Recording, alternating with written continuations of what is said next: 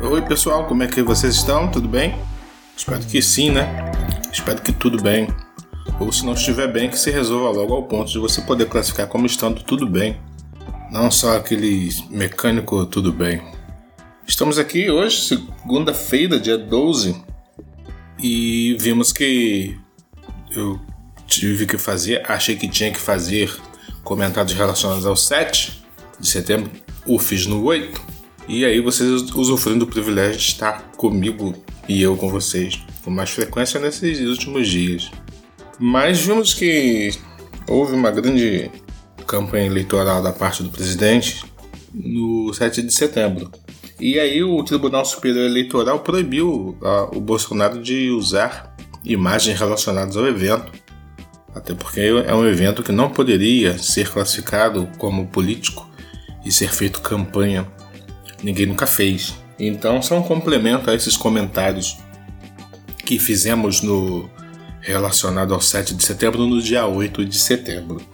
Então, nós não veremos nos horários de propaganda eleitoral imagens do Bolsonaro e a grandiosidade da festa sendo vinculada à sua candidatura.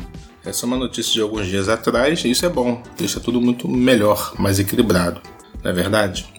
E também aproveitando que estou comentando episódios que passaram agora recentemente, o episódio do dia 6, que foi relacionado a, a, aos políticos e os métodos de eleição dos candidatos a deputado federal, teve um momento em que eu mencionei senador. Então eu, eu passo a induzir no raciocínio a todos ao erro quando eu associo o senador ao deputado federal estadual. A eleição para senador é chamada de majoritária, ok? Então quem tem mais votos, assim como o prefeito, o presidente, ele se elege. E a dos deputados federais, senadores, perdoa aí, errei de novo, aos deputados federais, deputados estaduais, vereadores, aí sim são eleições proporcionais. E aí serve aquela ilustração que fiz, que eu até fiz confusão, hora falava 100, hora falava mil, eu dei uma confundida, mas deu para entender. Quando eu falei a respeito de 100 votos, eleger o deputado federal, e o deputado federal, puxador de votos, teve 900 votos, e aí sobra 800 votos, que esses votos na realidade são do partido, o candidato puxador de voto famoso e tal, ele só utilizará para se eleger a quantidade necessária, que eu ilustrei como 100. Ora, eu errava e dizer que era mil. E os demais que tinham menos de 100 votos, eles complementavam o número de votos porque os, o partido tinha votos. Então, o candidato que estivesse mais próximo de 100 votos, o partido vá, vai é, adicionar votos para ele chegar também nos 100 votos da ilustração e se eleger. Então isso só cabe para deputado federal, deputado estadual e vereadores, tá? Senador não. O senador é chamado de majoritária, ok? O método é uma eleição majoritária.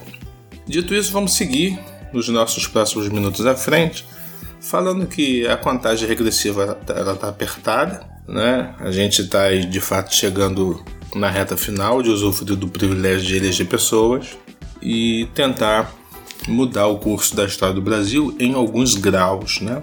Não deixar ele ser uma linha reta rumo a essa divisão de renda absurda que nós temos e essas injustiças que nós temos. Então, sobretudo, pesquisem, né? Porque nós estamos numa democracia que está sendo arranhada por, pelo grupo do Bolsonaro quando eles gritam que é necessário acabar com o Tribunal Superior, que o militar tem que assumir o poder, que o Bolsonaro deve ser o líder e tudo mais. São pessoas que, infelizmente, têm problema, né? Porque nós temos que fazer o que temos feito esses últimos anos, que é o nosso maior período de democracia desde 85, né? Que é eleger pessoas e tirar pessoas. Gostando ou não, temos que deixá-las ficar os quatro anos delas e elas têm que sair, né? Temos que usar os instrumentos democráticos, que é esse, por exemplo, de poder falar, né, na pior das hipóteses, o ofendido ele me processa se eu estiver errado, não é isso?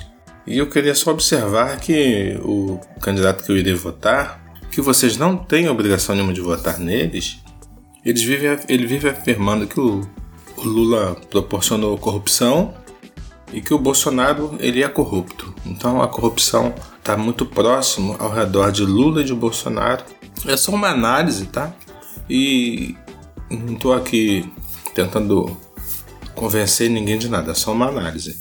E o Ciro Gomes ele faz o que? Ele desafia a ser processado. E nem Lula nem o Bolsonaro processa Ciro Gomes por estar tá falando isso. Então vemos a corrupção ao redor de Lula pelos esquemas que foram montados nas estatais. Né? O Lula estava cercado de gente corrupta que roubou, roubou muito.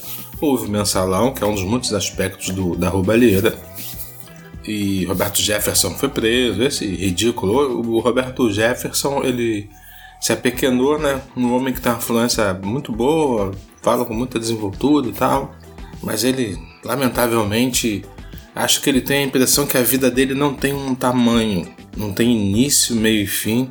Ele acha que ele vai viver para sempre, ele é ávido por roubar. Eu acho que a maioria desses políticos são assim eles não querem usufruir da oportunidade que é o privilégio de ajudar a história do Brasil, né? já que eles têm o que 20 anos à frente de vida, 15 anos, 30 anos que seja, né? Vamos trabalhar com a possibilidade deles irem até 100 anos. Então nós vemos aí que o Lula acho que tem 70 e pouquinho, né? 72, 70, não lembro bem. Na realidade eu nem sei direito a idade do Lula, não, e o Bolsonaro também já não é nenhum jovem, então eles estão mais próximos da morte do que do nascimento deles. Então eles parece que não param para reavaliar né, o que eles poderiam fazer de bem para as pessoas ao, ao redor deles. São pessoas ávidas por grana e se envolvendo por coisas erradas. Mas voltando para vocês, deixando essas pessoas para trás e o fato deles não processarem o Ciro por acusarem eles de roubo, ou estarem próximos ou compactuando no devido grau com o roubo, é, vamos falar da gente, vamos falar de vocês, né? É, ainda está tudo solto, não tem nada definido. As pesquisas, claro, são é, análises é, científicas interessantes, mas não se deixe influenciar pelas pesquisas ao ponto de mudar o voto e vote mediante a pesquisa, por favor. Né? Eu estou sendo bem repetitivo e fica até chato, né? Mas é isso que tem que ser feito, você tem que pesquisar. Não se deixe envolver por comportamentos festivos. Eu tenho visto no horário político indivíduos que praticam o crime. Eu não vou nem, não quero nem falar que é aspecto de crime, que não é nem crime de colorinho branco, não. É gente envolvida com morte, que é óbvio que não foi comprovado, porque se tivesse comprovado eles estariam na cadeia, não estariam fazendo política.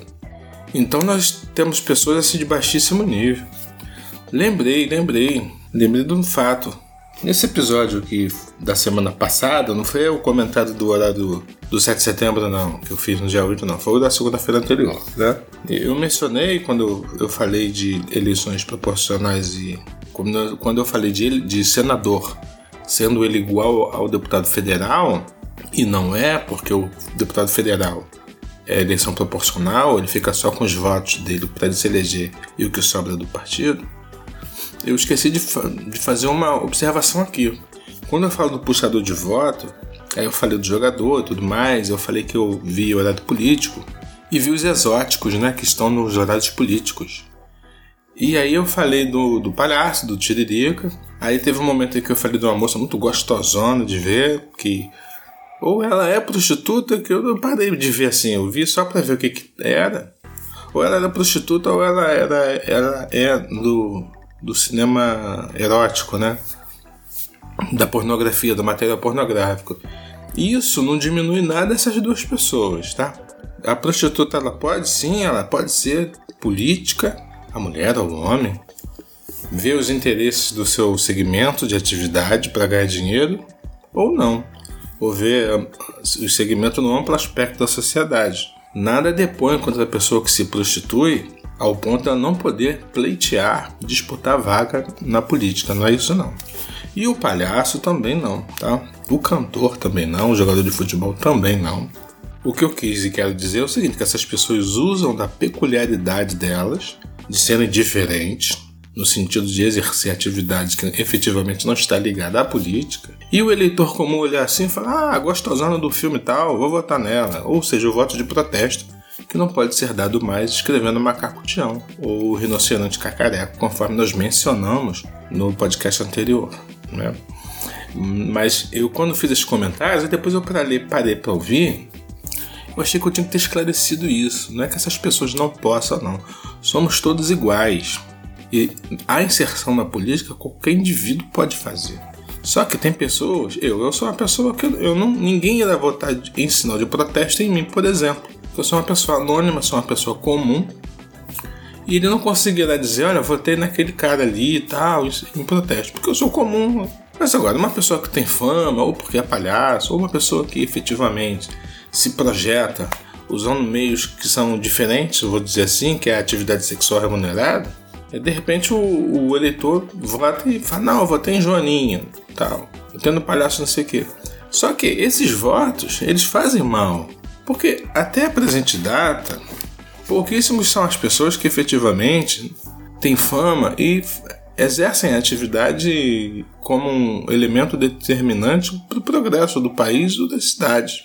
Eu não vi, não conheço nenhum expoente da, da política que tinha fama ou projeção. São pessoas que efetivamente têm essas carreiras, conforme a gente sabe, né?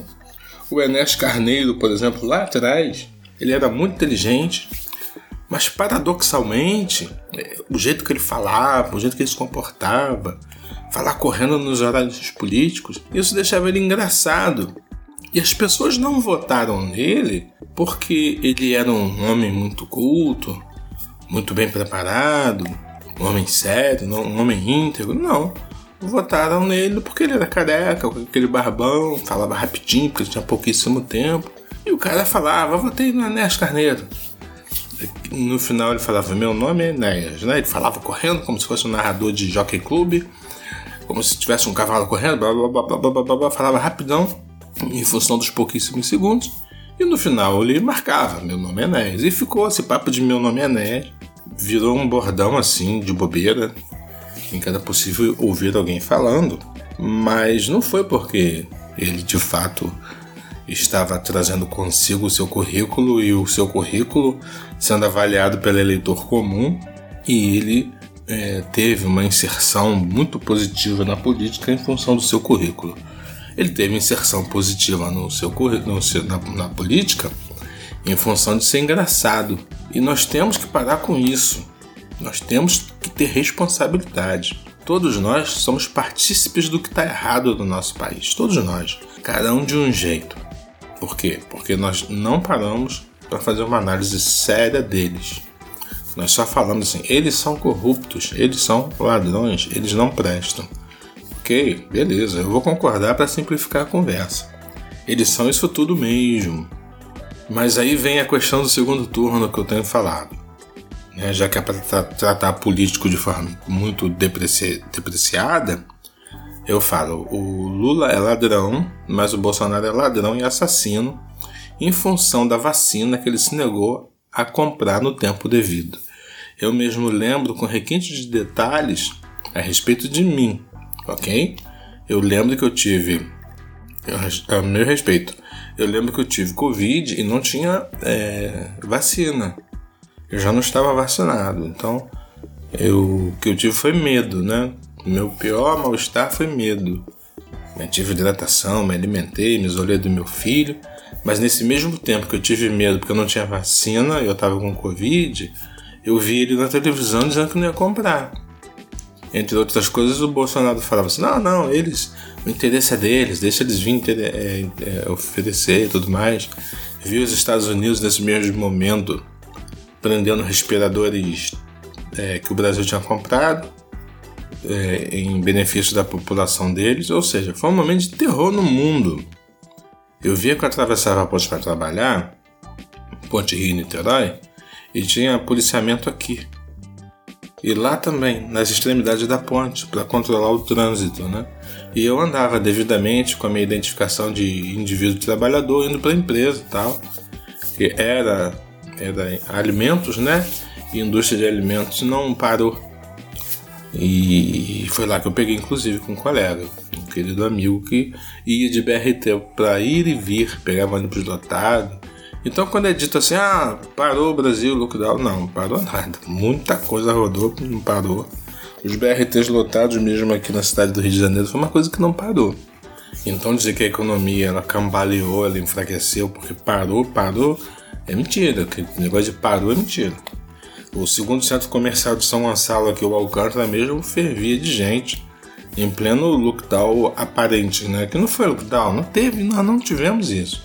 Nós tivemos restrições sérias que as prefeituras estabeleceram, muitas pessoas respeitaram, muitas pessoas desrespeitaram, mas o que pôde fazer para contenção eh, foi feito, mas uma coisa muito sem consistência, infelizmente, né?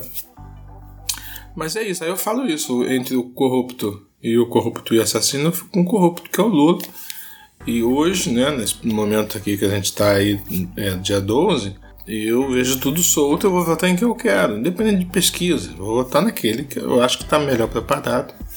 Eu não vou ganhar imediatamente nada com isso. Vamos supor que o cara ganhou, o Ciro ganhou. Né? Na minha ilustração, que é pouquíssimo provável. É, eu não ganho nada. Eu não vou chegar para ninguém e falar: olha, eu votei no Ciro e você é favorecido com nada. Eu só estou votando baseado no meu raciocínio, que eu quero ter a consciência tranquila. Ah, o Brasil está num buraco sem fim. Eu não votei por paixões e nem votei naquele que iria ganhar e por isso que eu votei nele e agora eu estou vendo que com a coletividade eu fiz uma besteira enorme. Não é isso. Eu vou votar em quem apresenta um projeto, em quem está pelo menos tentando ilustrativamente me enganar com palavras e análises e teorias. O Lula não nos traz nada, o Bolsonaro também não nos traz nada. O Bolsonaro ganhou a última eleição sem ir a debate no segundo turno. Né? Então, assim, a eleição de 2018 ela foi totalmente deformada. Não foi algo normal. E esses desdobramentos que nós estamos tendo até agora são desdobramentos deformados, não são normais. Esse 7 de setembro que nós passamos agora, ele foi diferente. Os, os anteriores foi com aquela pegada de golpe. Vai dar golpe, não vai dar golpe, vai dar golpe, não vai dar golpe. E esse último, ele foi diferente. Né? Agora, vocês, queridos, classifiquem como vocês quiserem. Eu já tentei classificar no áudio do dia 8 o que, que eu achei daquilo. E, mas a gente não pode viver governos diferentes. Nós temos que ter governos semelhantes aos demais governos do mundo. Nós não podemos ter esse tipo de coisa. Sob todos os aspectos, nós estamos bastante prejudicados inclusive de ter uma parte expressiva do nosso povo seguindo esse homem. São pessoas comuns que eu tenho prestado atenção que são homens e que serviram nas Forças Armadas. A gente vai conversando, vai, daqui a pouco o cara serviu como um paraquedista, eu acho que se identifica, não sei. Daqui a pouco você vê o cara serviu na brigada do não sei das quantas, serviu lá nove meses, não sei quanto tempo fica, um ano. Então existe muito essa coisa do cara já ter sido militar né, na condição de soldado, de não sei o quê. Mas quem sempre foi civil, eu acho que vê isso tudo com mais clareza. Eu não sei o que se passa dentro das Forças Armadas porque eu usufruo do privilégio de não servir. Eu não quis servir. Eu acho que a guerra é um absurdo. Eu acho um absurdo. Quando eu me apresentei às Forças Armadas, eu manifestei o meu desejo de não servir. Falei, ah, não quero servir. Respeito aqueles que acham que devam e que servem às Forças Armadas, até porque as Forças Armadas têm o seu papel, mas eu francamente eu acho a guerra o, ponto culminante da imbecilidade do ser humano. E nós vemos isso. Agora na Ucrânia a gente está vendo pessoas.